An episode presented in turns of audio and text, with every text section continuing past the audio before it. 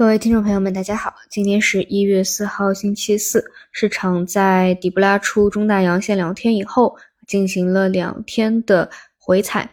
以万德全 A 为例啊，从收盘的结果来看，还算是良性，守住了五日线。但盘中呢，一度下杀出了恐慌的情绪，呃，回踩的幅度也是比较深的啊。这点呢，我后来又去复盘了一下，跟市场的某些传闻相关啊。但就客观的走势来说啊，它确实承接力没有那么强，或者说流动性还没有有效的一个改善啊。但暂时趋势还并没有完全的一个破坏。那再看今天能不能够沿着五日线再修复上去吧。啊，这里呢，我个人前期一直聊到两个啊，一个是中概股啊，一个是恒科的方向啊。因为其实之前呢啊，最早啊，我是啊看着这个呃中概恒科啊，它的一个短期。有一点压不住的这样的一个走势啊，去作为一个先行去看的啊，大家有去关注啊美股的应该知道啊，除了这个中概，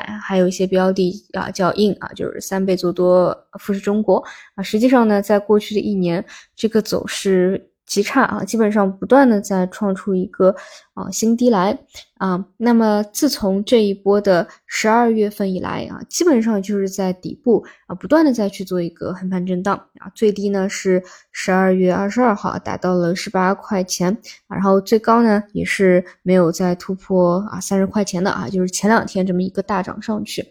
啊，那为什么我会拿这个中概或者这个硬作为参考呢？就是啊，其实有有两两两个节点吧。啊，第一个节点就是那天发生了一个啊游戏事件啊，在其实，在游戏事件以前呢，啊就比较明显啊，它就是反复调整，也不再创新低了。而游戏那个事件以后呢，我当时讲这是一个非常好的试金石，因为你会发现很多这种中概啊啊或者恒客啊，或者说直接相关的这个网易和腾讯啊，这个腾讯已经上三百块了，就整体它修复的一个速度和幅度是很好的啊，是很好的，没有再是主跌浪再再像这个这个中概硬一样啊，不断的再再给你创出一个低点来啊，这个是第一个节点。那么第二个呢，就是这两天啊，整体啊大阳线以后啊，再再进行一个深度回踩啊，其实也是一样的啊，包括昨天虽然整体 A 股。H 股啊都是下跌的，但你看昨天晚上也是啊，就直接一个嗯回踩拉升啊，就就就是说没没有再创出一个新低的这样一个动作来，嗯，就是其实也也能够啊当做短期阶段性的一个啊底部确认啊，其实就是已经比之前啊在在走这个下跌段啊已经是抗跌很多了。啊，包括呃上证啊，还上上证不说了，就因为这两天都在报报红利啊，其实个股的这个亏钱效应还是这个回踩的深度还是比较高的啊。但整体的大方向上来看啊，就是我个人还是觉得之前那个二八季节啊，这个阶段阶段的这个探底基本上是探清楚了啊，无非就是这两天回踩比较深啊，看今天沿着五日线能不能够继续修复吧。那另外呢，就是这个美股啊，美股这几天都是短呃都是在进行一个。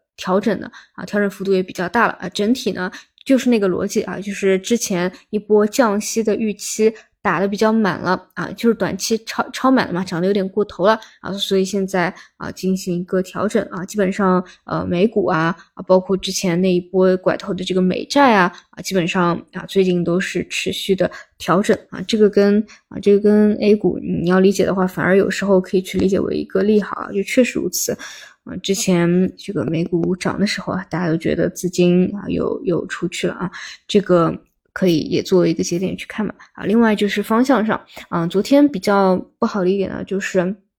没有什么明确的主线，就非常的混乱啊。一定要看赚钱效应的话，排名靠前的是。呃，核电的方向啊，那前期比较强的，呃，无论是科技项的 MR 啊，还是新能源的光伏啊，还是前期啊，就是有这个优必选上市嘛，催化了一波的啊机器人啊，就嗯都没有再再就是就是爆发一个比较强的赚钱效应啊，甚至这个啊一些一些个股的。回调啊也是比较深的啊，但是呢，作为一个从底部啊这一次啊阶段性的啊差不多探探底的这样的一个位置起来，它是但凡是有爆发过比较强的赚钱效应的，嗯，比较活跃的啊，都是要作为未来潜在的可能走出的一个大主线去去做一个观察的啊。比如说这两天是一个调整啊，但未来总有一天还会继续拉升起来。啊，那哪个方向能够再次得到资金的一个共识啊，那就会比前期更加的去确立一下它可能潜在的一个主线地位了。整体呢，我个人对于啊这两天啊就这两天回调资金去抱团的那些啊偏高位的红利方向，我还是打一个啊问号的，因为就我还是觉得就是这个啊就是它的一个延续性怎么样不好说，因为。